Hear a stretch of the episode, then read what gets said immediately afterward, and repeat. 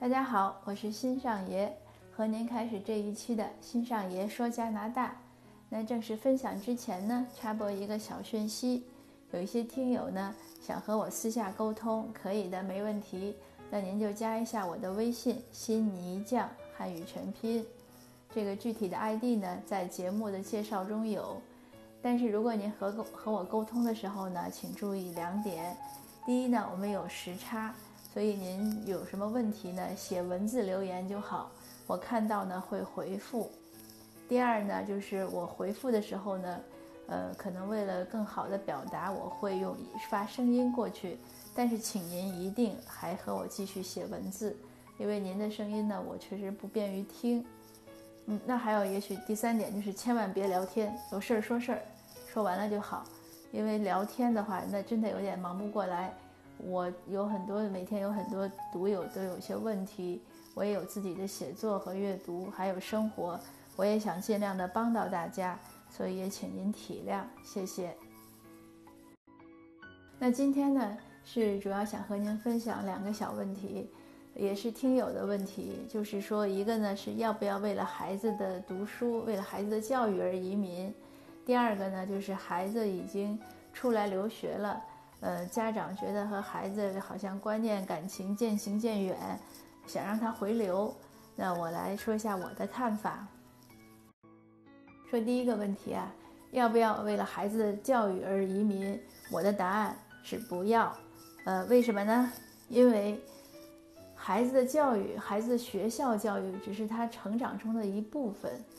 呃，你为了他的教育，你来选择作为你的移民。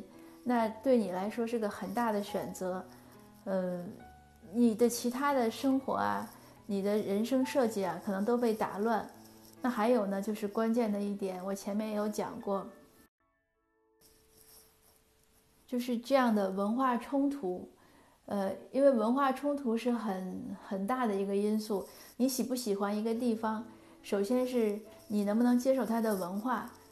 你你愿意接受了，你觉得哎这个地方挺好，那你才愿意生活在这儿。有什么困难呢？你都觉得不是事儿。语言不会，你可以学语言，对吧？找不着工作，你可以去找工作。呃，有什么规则呢？不不不懂呢，你都可以搞懂。但是如果你不喜欢一个地方，那所有的困难都是困难，所有的不好都是压力，你就会抱怨。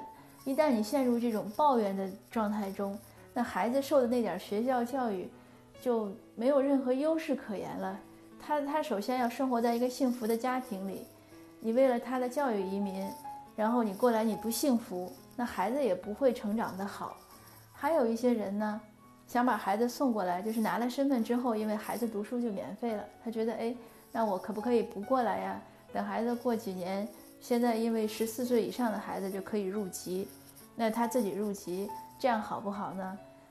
您如果问我的观点，我也认为不好。这样你就相当于在占加拿大政府的便宜，因为你不过来，你就不消费，你不纳税，政府呢还替你付着学费，呃，你说这样好吗？当然不好。就像人人和社会的关系，和这个世界的关系，我觉得都是有来有往。我们尽量的为这个社会，呃，为整个世界多做一些贡献，这个社会才会更好，对不对？如果每个人都想索取，都想占便宜，那这个国家、这个社会怎么会好呢？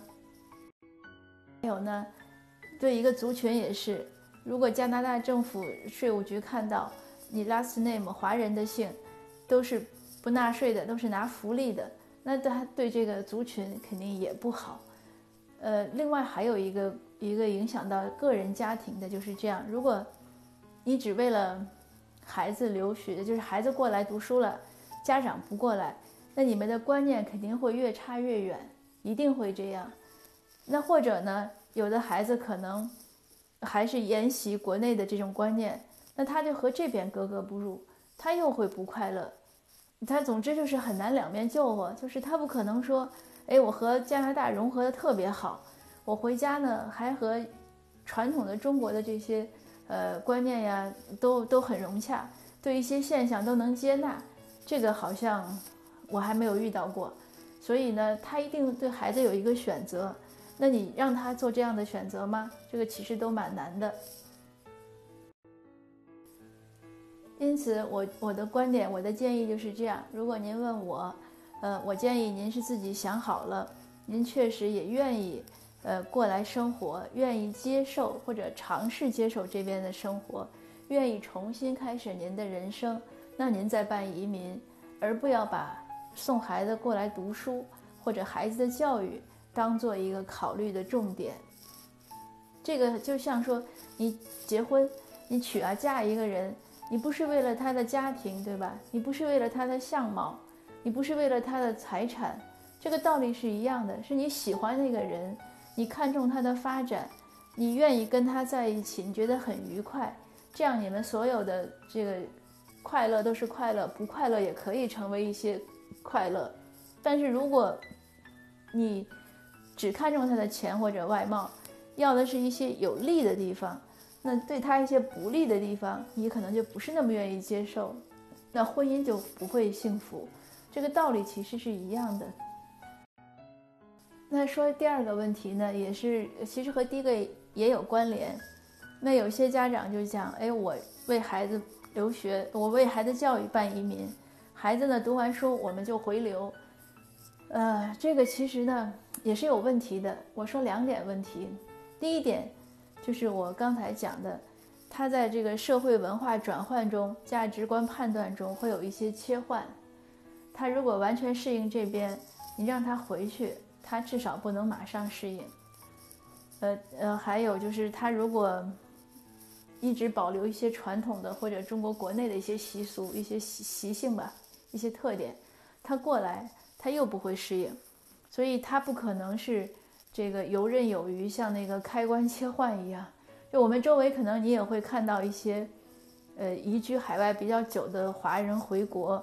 大家吃饭呀，聊天，有些人呢可能觉得，哎，那些海外回来的人好奇怪，呃，海外回来的人呢可能也会觉得，呃，有些不适应，这是很正常。就是再说一个例子，我们如果离开故乡很久，那一旦你有一天突然，哎，我离开十年二十年，我回到故乡，回到自己生活的那个小村庄，可能你会觉得和你记忆中的相差很远，你也不一定能适应那个生活。所以人家说故乡其实就是回不去的地方。那还有一个问题呢，尤其是对一些小留学生，其实现在本科生也有这个问题。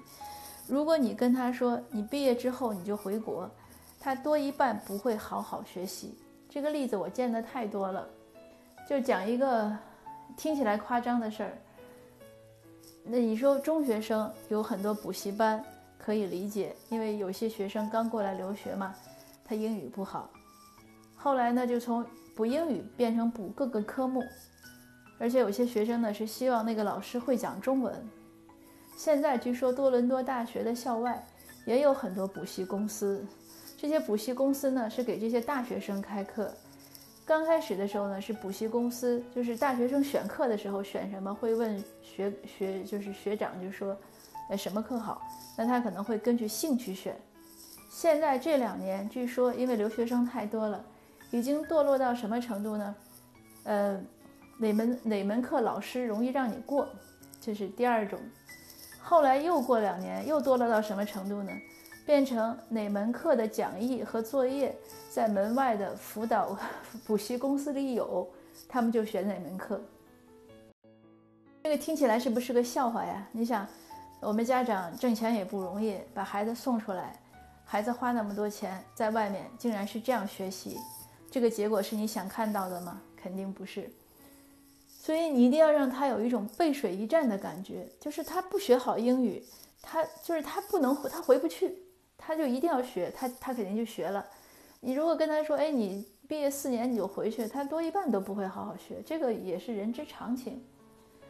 那当然再补充一点呢，还有一点就是关系。大家知道“关系”这个词已经普通到这个，就是“关系”这个汉语拼音现在是英文里的一个词，就是“关系”这两个词，因为它不是 relationship，它就是中国特定的关系。其实，在海外它也讲关系，呃，但是讲的方法不一样。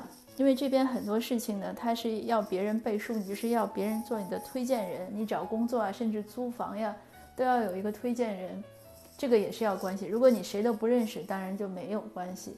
然后很多像加拿大，可能百分之七八十的岗位招聘其实都是内部，先他先对内部员工放消息，让员工推荐人，之后他才往外公布公布岗位。那国内的关系我就不讲了。我们每个人出了事儿，可能第一件事儿就是，就是想起来打电话。为什么要打电话？因为要找关系，对不对？那你把孩子送到海外，他完全没有国内的那些同学关系，而同学关系、大学、中学的关系，无论是在西方还是在中国，其实都是蛮重要的。尽管现在意识形态分裂、观念分裂，很多人纷纷退出了同学群，呃。